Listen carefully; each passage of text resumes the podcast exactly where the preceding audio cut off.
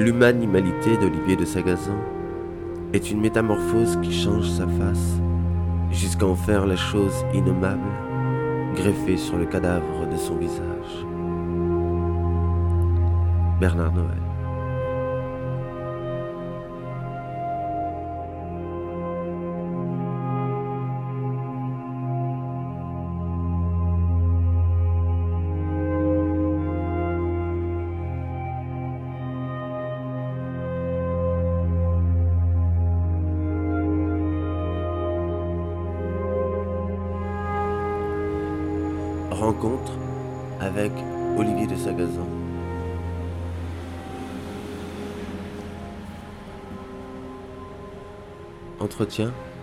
La participation de David Guignebert et Sophie Gosselin.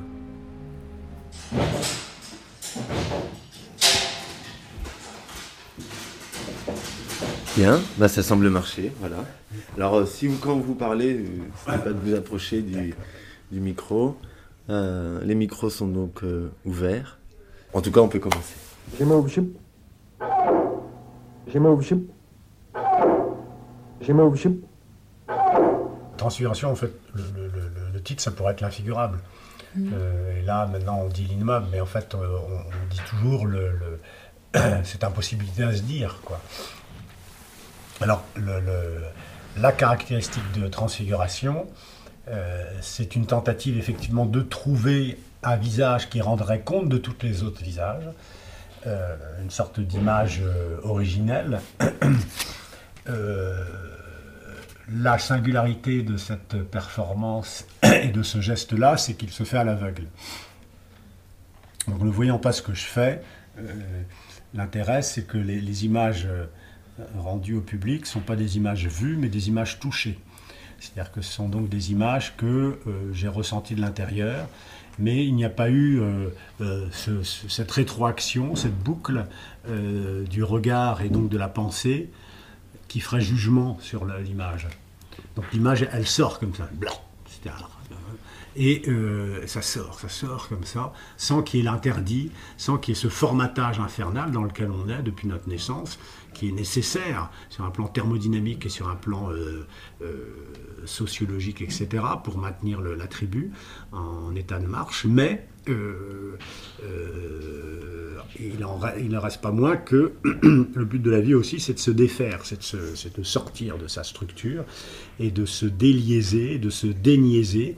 Et pour ce faire, il faut effectivement euh, soit utiliser une, machine qui s'appelle euh, le hasard, c'est ce que la vie utilise, grâce à, qui, fait apparaître donc des mutations, et que l'artiste, lui, va, bah, il va jouer aussi avec ce hasard, euh, mais euh, euh, il peut au moins plus ou moins pousser ce hasard. Et de fait, dans Transfiguration, le hasard est énorme, puisque euh, je ne vois pas ce que je fais, il peut sortir n'importe quoi, et que je ne vais pas corriger le hasard.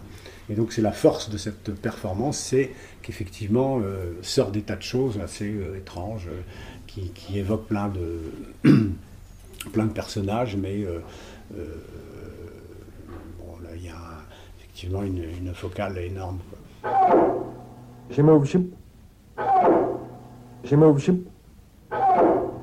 Effectivement, on peut aussi penser à Francis Bacon et surtout à ce que Deleuze euh, a dit de Francis Bacon sur le travail de brossage en fait. euh, L'accident. ouais. Ouais, Ouais. sur, euh, sur le fait et euh, qu'on- donc il expliquait qu'il y- qu'il y avait que la face était brossée en fait, Mm. ce qu'il l'éclatait. Et là, ce qui est surprenant, c'est qu'il y a un- comme un passage à l'acte, puisque euh, euh, sur la représentation, en fait, c'est une, une face qui est en direct, euh, brossée devant nous, ruinée, etc. Donc on assiste non pas à, une- à l'empreinte, enfin comme la peinture qui fixe cet instant, Mm. mais euh, on est beaucoup plus dans la question du, du mouvement et du, du geste. Du Euh, processus. ouais. voilà, Voilà. que ça, que, ça, que ça demande. Contrairement, c'est peut-être pour ça que vous êtes passé de la peinture euh, Les arts vivants. voilà, à, cette performance, parce Mm. qu'il y a- il y a un travail d'incorporation, mais aussi de, où on a la possibilité de voir ce geste-là euh, en train de se faire. Très souvent, quand vous faites une, sculpture ou une peinture, il y a des moments euh, qui sont, qui sont merveilleux et qui ne sont pas donnés à voir. C'est-à-dire que vous êtes là, euh, par exemple, quand vous faites une sculpture avec du mortier ou du plâtre même, vous avez une réaction endergonique qui fait que, en séchant, le plâtre chauffe. Et comme par hasard, il chauffe à 38-39 degrés. Donc, température du corps humain. Et quand vous mettez surtout dans les ateliers qui sont toujours des ateliers froids. Je ne sais pas pourquoi les artistes sont pour les ateliers froids. Et donc, euh, vous mettez vos mains comme ça sur la tête du personnage que vous faites et que tout d'un coup, vous commencez à arriver à ce moment où ça se durcit et ça devient chaud, ça prend 37-38 degrés. Et, là, c'est fantastique parce que là, tout d'un coup, ça, il devient comme vivant. Et, c'est le moment où il est en train de durcir. Il ne vous reste plus que quelques secondes pour vite lui ouvrir la bouche, lui, lui épater le nez, lui tac, tac, tac. Et là, il se passe des choses extraordinaires. Mais que vous ne pouvez pas montrer, que seul vous voyez, qu'à la fin, l'image est arrêtée, c'est terminé. Et ce qui est de marrant, euh, d'intéressant dans Transfiguration, c'est que eh ben, c'est tout ça qu'on voit. C'est-à-dire que c'est vraiment le processus dynamique, la, chose en train de se faire qui est donnée à voir. Alors c'est un côté à la fois très pédagogique et en même temps euh, on rentre un peu dans l'arrière, les, coulisses, de, on rentre dans l'atelier de l'artiste, puisqu'en fait on est face à quelque chose qui est comme une, peinture en train de se faire et puis une, sculpture en train de se faire, vivante, là, qui est en train de... On est dans, le truc de... On est dans l'élaboration. C'est là où il y a quelque chose de touchant et d'étonnant et aussi dans l'exposition de, de la matière en fait. C'est-à-dire qu'on, euh, par ce travail-là, euh, on est beaucoup plus en rapport en fait avec euh, les possibilités de la matière qu'avec une forme fixe. Alors je relisais, je relisais en fait quelques citations que j'avais prises sur la notion de figure ou défiguration, etc. Et j'avais relevé une phrase de Hegel qui dit la beauté ne peut s'exprimer que dans la gestalt, parce qu'elle seule est la manifestation extérieure au moyen de laquelle l'idéalisme, objectif de l'être vivant, s'offre à notre intuition et à notre contemplation sensible. Or, en fait, il semble que. Donc là, on est. La question de la, gestalt, c'est la question de la fixité, en fait, d'une figure euh, qui se donne et qui ne peut plus bouger. Mmh. Et tous euh, les mouvements en fait de défiguration, c'est de redonner euh, ce mouvement en fait qui fait que pourquoi? Parce que c'est vrai que cette question de la, figuration en fait nous a posé aussi de, des soucis en fait sur la question de l'identité ou de la reconnaissance, etc. Et donc euh, le mouvement aussi permet de, toucher beaucoup plus au caractère indéfini d'une chose qui ne se laisse pas saisir. Mmh. Et une fois de plus, je suis complètement à l'opposé de Hegel et de Platon, euh, qui sont vraiment les, pour moi les êtres à abattre, euh, car effectivement, ils sont dans cet idéalisme d'une forme parfaite et euh, que moi je pense que justement la vie est dans ces, ces entre-deux, dans ces battements. Et comment dire C'est-à-dire que Hegel veut justement, euh, rêverait que les mots et les concepts rendent compte de la totalité du réel. Et que ce qui est intéressant justement, c'est cet entre-deux, c'est ce battement. que les mots sont effectivement des, outils merveilleux pour euh, tenter de désigner des parties du réel, mais ne jamais ne les enferme. Et euh, vouloir réduire la réalité à ces mots-là, c'est tragique. Si quelqu'un veut David Moi, je veux bien. Je veux bien euh, deux éléments, revenir sur deux éléments qui ont été mis en. qui ont été déjà ouverts. deux choses. Un, que tu, que tu as signalé tout à l'heure en disant, effectivement, il y a quelque chose qui joue de l'ordre de l'image, mais qui n'en passe pas par la vue. Euh, ou en tout cas, qu'on pourrait dire qu'il ne tient pas de la vue. Et comme on sait aussi que la question de l'image a souvent été avec la question de Méduse, on dit, qui ne tient pas du regard, ou qui ne tient pas le regard. Tu dois tenir le regard ou tenir du regard. Alors c'est quelque chose qui, moi, m'interpelle, dans le sens où, et deuxièmement, je rebondirai sur le, terme de transfiguration, parce que je mettrai justement l'accent non pas sur la figuration ou défiguration, parce qu'elle présuppose déjà la figure, mais le trans, celui, comme tu dis, qui tient de l'interstice. Et c'est celui qui fait matière, celui qui dit je ne sais jamais où même ça peut s'orienter. Voire même, est-ce que ça fait encore figure? Et ce que j'ai vu moi hier, c'est qu'à un moment donné, il faut que j'arrive aussi à ne plus envisager cette figure. Et ne plus, d'une certaine façon, envisager même la question du visage. Hein, si on revient même à Lévinas en disant qu'est-ce qui fait l'humain dans ce qui nous tient, c'est le visage? Là, pour le coup, euh, tu nous mets en, tu nous mets en, situation où l'humain est, euh, est cette matière plus que mouvante. C'est ces deux choses là que je voudrais, dans le terme de transfiguration, retenir. Le trans comme ce lieu même du non-présence, alors justement à l'encontre de Platon, toujours associer la présence, et deuxième question, la question de l'image, toi qui viens justement de la question de la peinture, de la monstration du monstre, euh, qu'est-ce que voudrait faire? Image là où la question du regard est mise en suspens.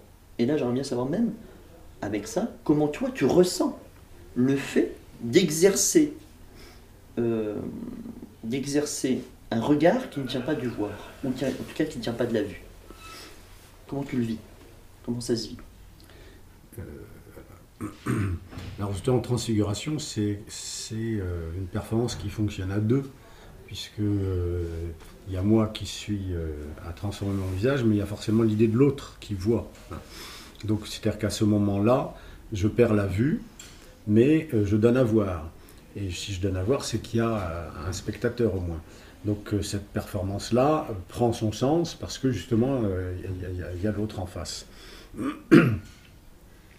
Et je reviens là qui m'est chère, mais enfin une idée que je trouve belle en tout cas en théologie, c'est le, concept de kénose, c'est-à-dire que dans ce concept-là, euh, Dieu, pour, euh, pour, se rendre visible, euh, doit perdre une partie de sa puissance, et, cette perte de puissance s'appelle la kénose en théologie, et, et, Dieu de se fait donc une image vivante qui s'appelle Jésus, et donc accède à une visibilité pour les âmes, mais il perd de sa puissance. Et dans toute transe, euh, il y a ce processus de kéno, c'est-à-dire que quand par exemple vous avez un chaman qui utilise quelqu'un qui va faire entrer en transe, ce personnage qui rentre en transe perd une partie de sa conscience, il, est comme ça, mais en attendant, tout d'un coup, euh, il accède à une visibilité de quelque chose qui est impossible pour le, restant des spectateurs, et donc il rentre dans une sorte d'intermonde entre le monde des vivants et le monde des morts, et ensuite il, revient et il rend compte de ce qu'il a vu.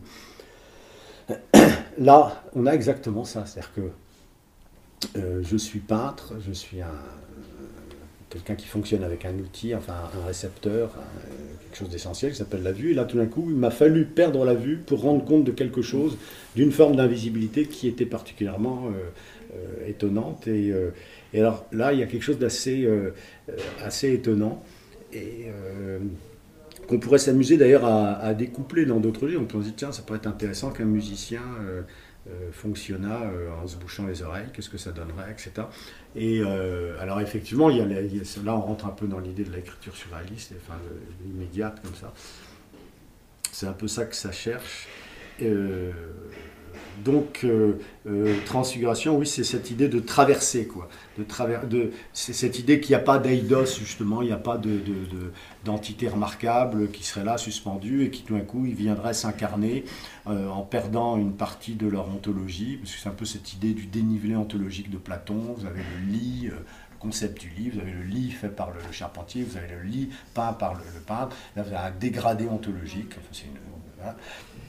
Mais pour euh, revenir sur cette idée de, des dégradés ontologiques, justement, ce que je trouvais vraiment très fort dans la performance hier, à travers les métamorphoses, toutes ces métamorphoses auxquelles euh, tu te livres, c'est euh, la variété des, des, corps que tu mobilises au final. C'est-à-dire que tu passes d'un corps organique à une disparition, à tu deviens pure matière, et puis après, un moment, quand tu enlèves cette chemise, et tu, commences à, bouger. Il y a presque un caractère spectral, en fait, euh, fantomatique. Et, euh, et, puis après, il y a ce, ce, moment très fort, je trouve, où le visage, tu le, tu le décroches, le visage de, terre, pour euh, le, le, jeter derrière toi, mm. et ça, il se colle mm, mm. sur, sur la surface picturale. Je sais pas comment. Et là, tout à coup, il y a ça, ça devient encore un autre corps, un corps encore plus abstrait. Mm. Et euh, ce que je trouve très fort, c'est que justement, on n'est plus dans une hiérarchisation Mm. euh, des euh, types de corps, durée des corps qui seraient plus sup- supérieurs à d'autres, mais on est dans une variété des corps sans qu'on sache jamais où passe vraiment la limite entre l'un et l'autre. quoi. Et, et ça, je trouve ça très fort, toutes ces, ces variations, non seulement dans les formes, au final, c'est pas tant ça, moi, que je trouve intéressant, c'était la variation des corps que tu mobilisais. Les états possibles des corps. Alors ça, c'est apparu petit à petit, parce qu'effectivement, au début, je, je peignais euh, sur mon visage comme ça, puis après est arrivé, euh, euh, en voyant des films, l'idée de faire un, un support par derrière qui, qui soit impeccable, etc., comme quand on va filmer une sculpture. Et après est venue l'idée de... euh, alors je sais plus comment c'est venu, mais en faisant mes trucs, que ça faisait des projections, je me suis dit, tiens, c'est intéressant ces projections, puis je me suis dit, tiens, mais finalement, euh, le support qui est par derrière moi est encore une, euh, une forme de, de- de- représentation imaginale que je pourrais avoir par derrière moi. Donc c'est encore, bien sûr, cette histoire de, la peinture, du tableau par derrière moi. Alors c'est c'est- doublement comique, si on peut dire. C'est-à-dire que, et à moi qui suis déjà à la fois le peintre et le support, et puis en plus, euh, dans un geste comme ça d'innocence, par derrière moi, je, renvoie encore cette idée-là. Euh, et là, effectivement, euh, on passe de ça à ça, parce que très souvent aussi dans la fin de transfiguration, je prends mon visage comme ça, parce qu'il est énorme en général, quand il n'y a pas ces problèmes de terre. Pouf, il est, dans mes mains, et là, pouf, je le balance complètement par derrière.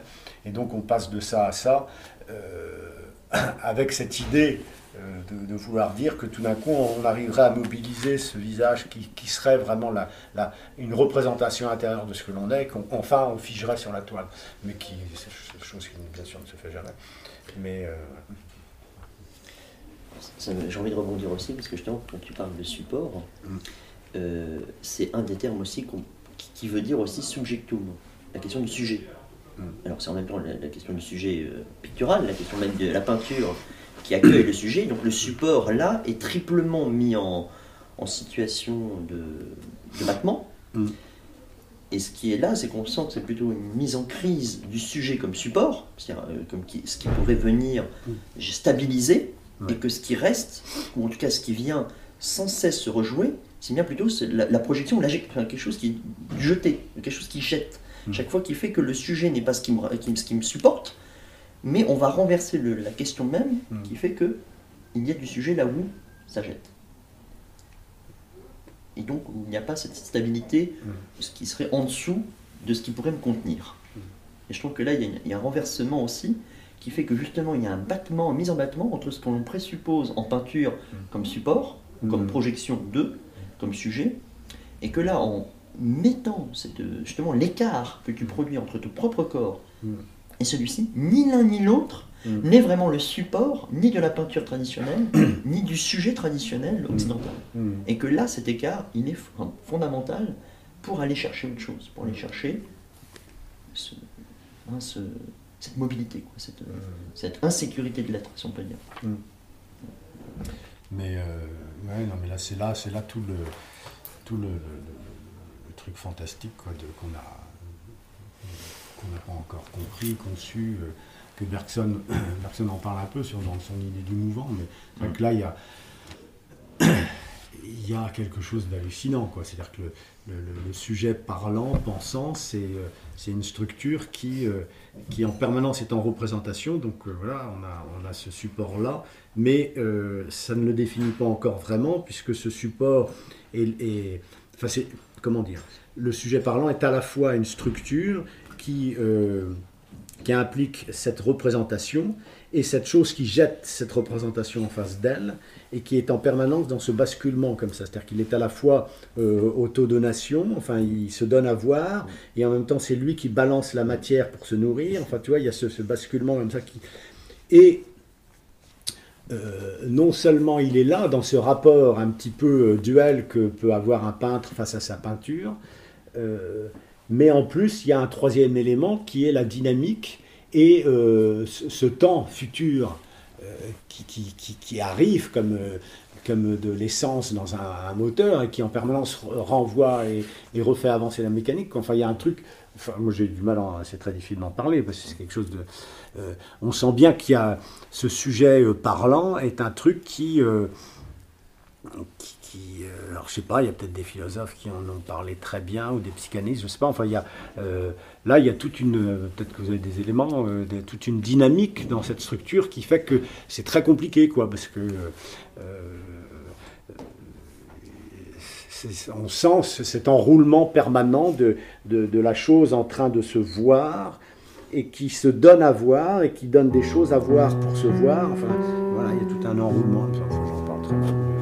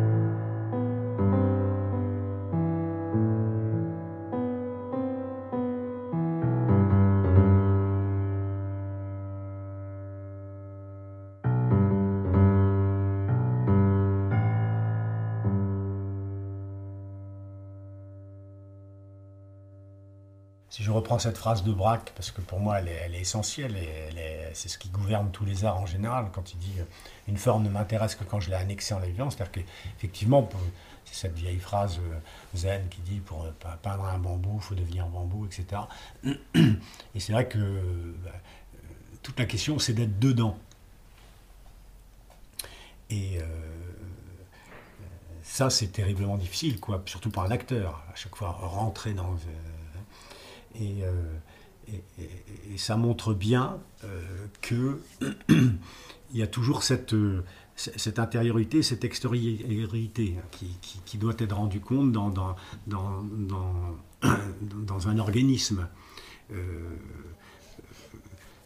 quand, quand je, dans Transfiguration, peut-être qu'il y a aussi ça qui est assez étrange c'est que euh, tout d'un coup, il y a comme une sorte de, schizoïdie de cette intériorité, cette extériorité, puisque euh, seul moi euh, suis dans cette intériorité à fond, je vis quelque chose, je vis... et seul le public voit ce que moi je ne vois pas et, que je donne à voir. Donc tout d'un coup, il y a cette chose un peu étrange, quoi, cette mécanique un peu étrange. Euh, et, ce qu'il faudrait réussir à analyser et à, comprendre, parce que pour, comment ça marche, pourquoi ça marche, c'est-à-dire que moi je rentre dans une sorte d'apnée, je rentre à l'intérieur de moi et j'essaie d'être au plus près de quelque chose que je ne peux pas définir.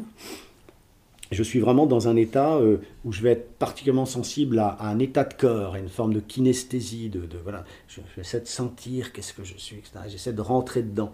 et, euh, et donc je vois quelque chose, mais je vois quelque chose qui est comme l'intérieur de l'image, quoi, qui est comme la, face négative de l'image, dont la face positive est ce que l'extériorité que, que tout le monde voit, quoi. Je sais pas si.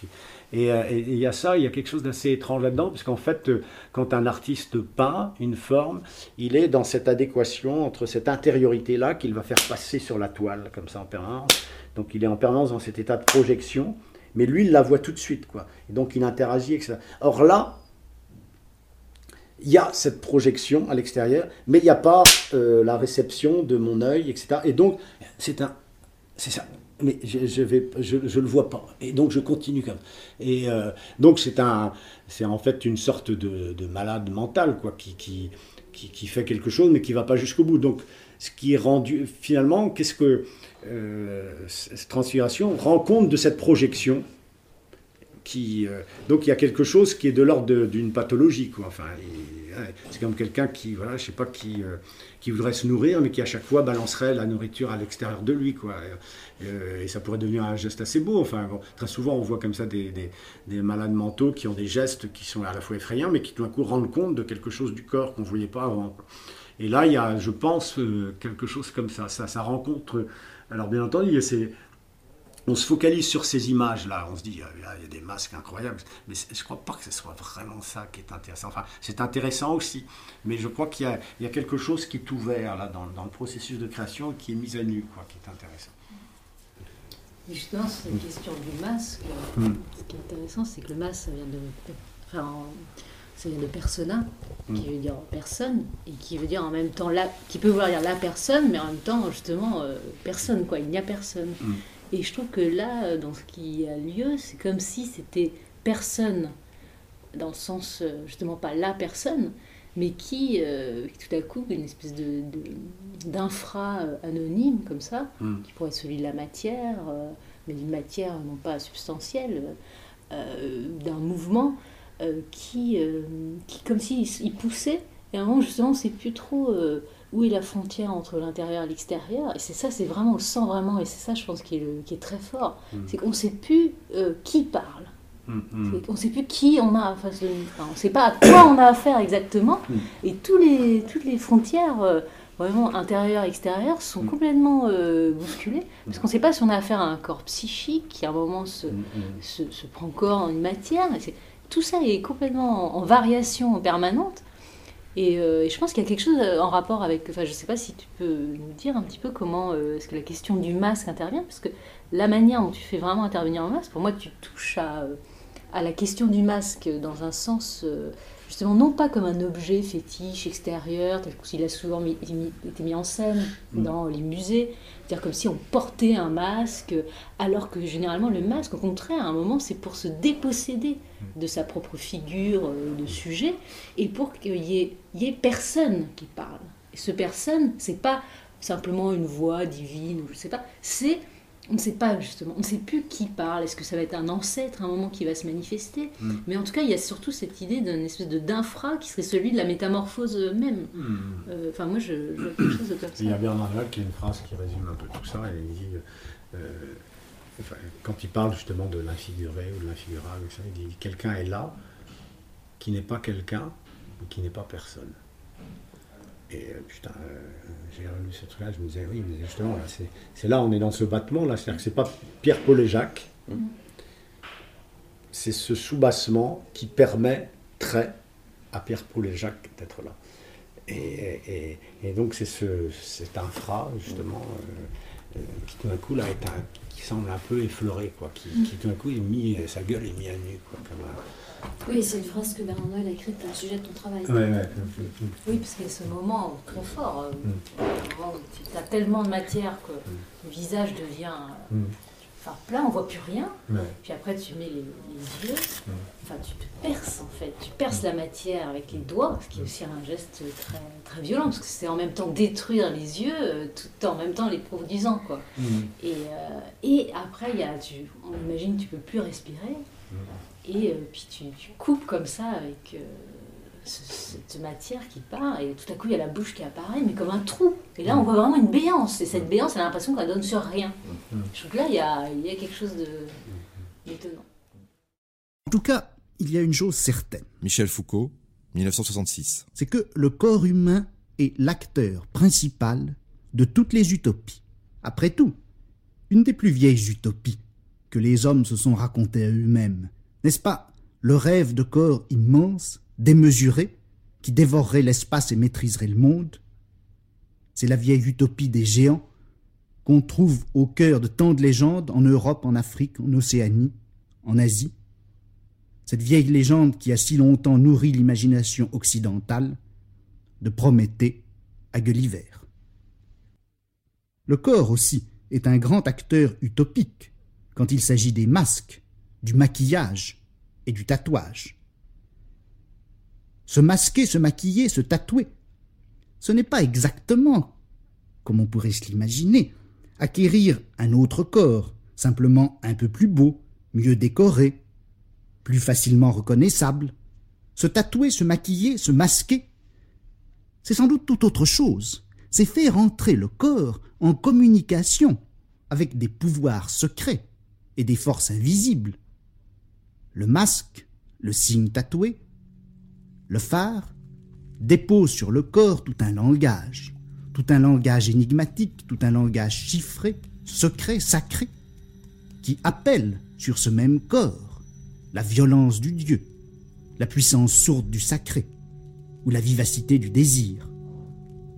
Le masque, le tatouage, le phare, ils placent le corps dans un autre espace, ils le font entrer dans un lieu qui n'a pas de lieu directement dans le monde. Ils font de ce corps un fragment d'espace imaginaire qui va communiquer avec l'univers des divinités ou avec l'univers d'autrui.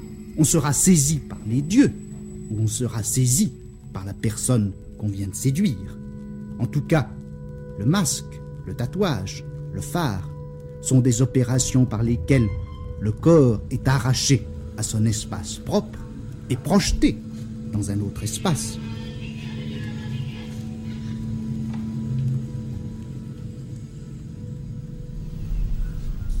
Corps incompréhensible, corps pénétrable et opaque, corps ouvert et fermé, corps utopique, corps absolument visible en un sens. Je sais très bien ce que c'est qu'être regardé par quelqu'un d'autre de la tête aux pieds. Je sais ce que c'est qu'être épié par derrière, surveillé par-dessus l'épaule, surpris quand je m'y attends le moins. Je sais ce que c'est qu'être nu. Et pourtant, ce même corps qui est si visible, il est retiré, il est capté par une sorte d'invisibilité de laquelle jamais je ne peux le détacher.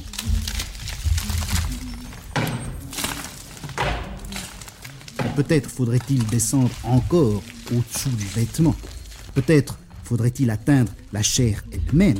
Et alors on verrait que, dans certains cas, à la limite, c'est le corps lui-même qui retourne contre soi son pouvoir utopique et fait entrer tout l'espace du religieux et du sacré, tout l'espace de l'autre monde, tout l'espace du contre-monde, à l'intérieur même de l'espace qui lui est réservé. Alors, le corps, dans sa matérialité, dans sa chair, serait comme le produit de ses propres fantasmes. Après tout, est-ce que le corps du danseur n'est pas justement un corps dilaté selon tout un espace qui lui est intérieur et extérieur à la fois? Et les drogués aussi, et les possédés, les possédés dont le corps devient enfer, les stigmatisés dont le corps devient souffrance, rachat et salut, sanglant paradis.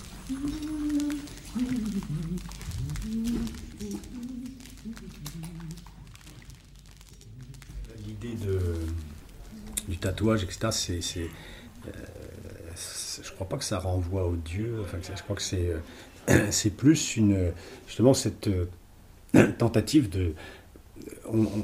Il nous est donné un corps une fois et pour toujours. Et là, euh, il y a une envie de, rejouer dessus, quoi, de, se recréer à nouveau quelque chose.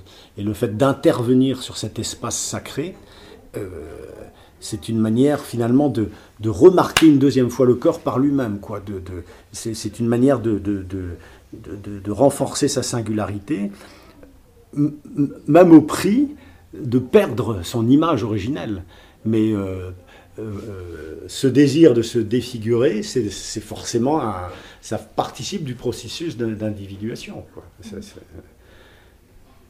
quel qu'il soit, c'est-à-dire que ça soit se mettre un piercing ou euh, je sais pas trop quoi, moi, se tatouer de la tête aux pieds, et même donc transfiguration, c'est un désir de- de saisir qu'est-ce qui, qu'est-ce qui, qu'est-ce qui, est- qu'est-ce qu'il y a de plus, intime, de plus fort, et de, le marquer. Enfin, c'est- donc ça a vraiment un rapport, euh, non pas à la transcendance, mais à l'immanence. Quoi. Oui, moi aussi, je, suis assez d'accord avec ce que tu dis. C'est-à-dire que je trouve que là, l'interprétation de Foucault supposerait qu'il y aurait un corps, malgré tout, euh, plein, euh, qui, à un moment, euh, serait traversé par un arrière-membre euh, divin. Et là, il reste quand même dans tous les clivages traditionnels sur le sacré. Alors que moi, je pense pas du tout que ce soit ça qui soit en jeu dans le masque, dans le tatouage, mais c'est plutôt une manière de réinscrire le corps. C'est-à-dire que le corps, il est toujours déjà, toujours déjà une faille. Le, corps, il est, il est d'abord cette faille qui, qui- se déploie euh, dans le monde. Et, euh, et c'est en fait euh, l'incision ou l'inscription va sans cesse réarticuler cette faille pour redonner forme, permettre à un nouveau devenir en fait de, de- se déployer. Et je pense que ce, qui est, ce, qui, ce que je trouve beau dans, dans l'art, que ce soit l'écriture, que ce soit ce que, ce que, tu, ce que tu as montré dans cette... ne pourrais pas parler de performance. Pour moi, c'est c'est- pas ça en fait, c'est autre chose. euh, C'est plus fort que, que la performance qui elle cherche toujours un impact. Au contraire, là, c'est quelque chose qui est plus proche du buto quoi. C'est à la recherche de, ouais, de ce que j'appelle une dimension infra, infraphysique, qui est un moment euh, qui, est, qui est anonyme. C'est-à-dire que cette intimité, pour moi, l'intimité, elle n'est pas, c'est pas une intériorité subjective qu'on irait rechercher. C'est plutôt cette faille constitutive qui ouvre en même temps notre possible transformation. Et je trouve que vraiment, alors, ce que tu nous as montré hier, c'était vraiment ça. Cette image dont tu parlais au départ, on peut, on peut jamais la trouver, parce qu'au final, ce qui compte, c'est la faille que sans cesse tu, tu nous révèles. Et, euh, et qui, qui nous trouble au final, parce que justement, c'est ça qui fait qu'on ne sait jamais où est l'intérieur, l'extérieur, où est la limite. On sait, on sait plus qui parle. Et là, là, il y a quelque chose de, qui, en effet, plutôt de l'ordre d'une forme d'immanence, quoi. Et qui n'est pas du tout euh, en rapport à une transcendance, il me semble. Je, je pense que euh, là, dans cet extrait de, de- de Foucault, il, il, euh, il essaye de se tenir à l'endroit de l'ouverture. Et il dit dans cette ouverture-là quelque chose. Et tout peut venir, tout peut arriver. Donc, et, et effectivement, il y a à un moment donné, dans ce moment où il y a l'ouverture comme ça, du, où tu, tu ouvres le visage comme ça, et puis tu, tu le refermes. Je pense que effectivement la- la- le- l'enjeu et la force de, de, de, de cette, de, de- de ce travail, c'est que ça se tient à l'ouverture. quoi. Mm. Hein. Après, effectivement, nommer ce qui arrive, c'est là où effectivement on tombe dans l'innommable, on tombe dans l'infigurable, on tombe dans des choses comme ça. Et je crois que la force, c'est d'être à cet endroit-là, quoi, à cet endroit de l'ouverture, Mm. où tout est possible. Pour moi, il y a une immanence et ça me fait beaucoup plus penser au corps sans organe de Deleuze, dans ce sens où c'est la pellicule qui se trouve entre toi, mais désappropriée par l'espacement de, ce, de, ce- de cette défiguration, et nous qui ne pouvons pas nous approprier cette figure. Et en fait, en elle-même, elle agit par-delà toi, par-delà moi. Et elle-même, à un moment donné, prend sa ligne de fuite. C'est elle, en fait, qui ouvre. C'est-à-dire que je ne le vois pas tant entre toi et moi, et il y aurait un intérieur et un extérieur avec sa limite, que serait ce visage. C'est lui qui prend sa ligne de fuite et qui court entre toi et l'autre. Et elle court, c'est-à-dire, elle prend la tangente. Elle, il n'y a pas un jeu de regard. Elle prend la tangente réellement. Oui, C'est-à-dire ce que qui nous trouble vraiment. ce qui trouble. Ça se tient entre nous, en fait. Voilà. Voilà, ça. Et ça n'appartient ni à celui qui, qui reçoit cette défiguration, ni moi qui la reçois. Personne ne la reçoit. Et là, on Elle est passe. vraiment dans le masque. Voilà. Enfin, sans- Mais le prosopone, hein, le prosopone grec qui justement dit, le prosopone c'est pas ce masque qui recouvre un acteur, c'est le prosopone qui peut accueillir la danse dionysiaque, justement infigurable, et le spectateur qui reçoit quoi? La trouée de la bouche de quelque chose qui ne peut pas figurer, et en même temps le prosopone est capable de voir l'autre, mais ce qui veut dire c'est que cette surface, elle est mouvante entre le spectateur et l'acteur qui porte le masque. Et le masque en lui-même, c'est le lieu du devenir. Et lui, il n'est pas là pour révéler comme une porte, un petit peu, je suis d'accord, la critique de Foucault, il n'est pas là pour révéler une porte d'arrière-monde, derrière. Non, non, il est là pour dire quelque chose passe. Et qui n'appartient ni aux dieux, ni aux hommes. Il est là quelque chose, une béance, qui n'appartient à personne. Et moi, c'est là où je vois qu'il y a quelque chose qui devient, et qui est, je trouve, une force intense en me disant, ça n'appartient à personne. Et là, je vois, moi, ce que, Deleuze appelle toute cette succession possible de un devenir en chasse un autre, un chasse un autre, et c'est des lignes de fuite qui sans cesse courent, courent, courent, courent, courent. Et en gros, c'est ce que je verrais positivement dans la tentative que tu fais autour de cette roue. Mm. Ça court, mais ça fuite.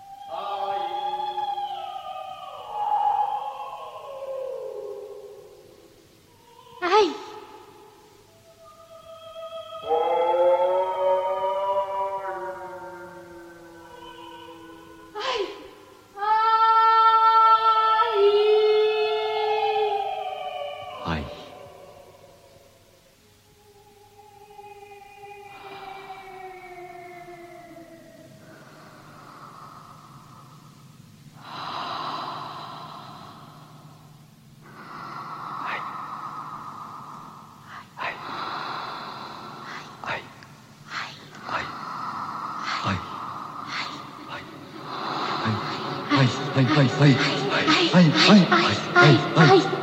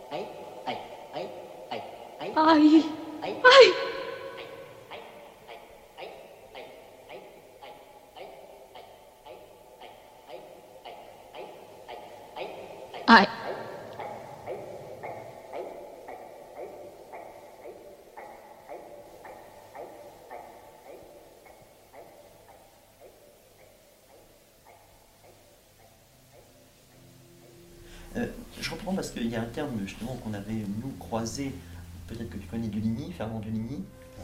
C'est quelqu'un qui donc euh, euh, aimait les, les, les- les- voilà, ceux qui ne pouvaient pas se tenir, donc il allait voir ces, ces personnes qui, dans un premier temps, étaient ces gamins qui étaient mis dans les, voilà, euh, au rebut, que personne ne pouvait prendre en, en considération, mais qui étaient encore pris comme des humains. Et puis, par la suite, il a été il, il a pris, il a hospitalier des autistes. Mais au lieu de les configurer à sa propre humanité, il lui-même il s'est destitué pour dire mais qu'est-ce que qu'est-ce que c'est que qu'est-ce que c'est que qu'est-ce que qu'est-ce qu'ils parcourent dans le monde? Quelle, est leur façon d'être au monde? Et en fait ce qu'il a à un moment donné essayé de, sentir c'est qu'il n'y aurait plus l'enjeu dans le dans chez l'autiste de point de vue mais ce qu'il appelle un point de voir et un point de voir c'est là où justement le regard ne s'oriente plus mais où quelque chose euh, comment dire C'est l'interstice qui ouvre, en fait, Voilà. la possibilité même d'un regard. Voilà. Et qui n'appartiendrait ni. En fait, le- le- l'autiste ne pose pas un regard sur euh, le monde. Et c'est pas nous, en tant que monde, qui posons un regard sur lui. C'est entre les deux s'ouvre une rencontre qui serait ce point de Ouais, vue. ça- Et ce qui, ce qui est aussi très fort, c'est que sur, sur ce passage, qui n'appartient à personne, et, et- et là où c'est très fort, c'est qu'il est aussi de fait inappropriable. Mm. Et ça, euh, c'est- vraiment un passage qui ne se laisse pas approprier et sur lequel il n'y a aucune prise possible. Pour nous, spectateurs, on, on- on ne peut pas finalement capter, capitaliser hein, ce, qui, ce, qui, ce qui se passe, et y compris, j'imagine, pour toi qui es dans, dans- dans ce geste. Je pense que c'est et c'est là où on assiste à quelque chose qui est de l'événement, hein, de l'inouï, du euh, et, et- et- et qui, sur lequel on ne peut pas faire d'arrêt hein, d'une certaine manière. Bah, Brian que- Menchef aurait dit euh, l'instant. L'instant.